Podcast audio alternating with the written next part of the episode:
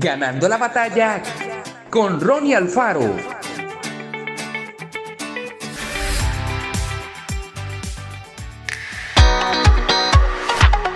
Los científicos saben que nuestro planeta está a la distancia exacta del Sol para beneficiarse de su calor. Un poco más cerca y toda el agua se evaporaría como en Venus. Más lejos y todo se congelaría como en Marte. También tiene el tamaño justo para generar la cantidad correcta de gravedad. Menos haría que todo fuera estéril como en la Luna, mientras que más retendría gases tóxicos que impedirían la vida como en Júpiter. Las complejas interacciones físicas, químicas y biológicas revelan la obra de un diseñador sofisticado.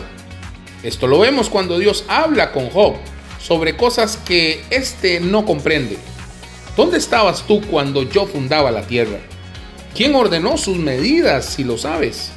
¿O quién extendió sobre ella cordel? ¿Sobre qué están fundadas sus bases?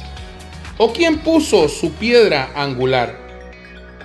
Este atisbo de la magnitud de la creación nos hace maravillar frente al sostenimiento y sometimiento de los poderosos océanos ante aquel que encerró con puertas el mar cuando se derramaba saliéndose de su seno, y dijo, hasta aquí llegarás y no pasarás adelante. Cantemos pues con las estrellas del alba y regocijémonos con los ángeles, porque este mundo elaborado, fue creado para que conozcamos a Dios y confiemos en Él.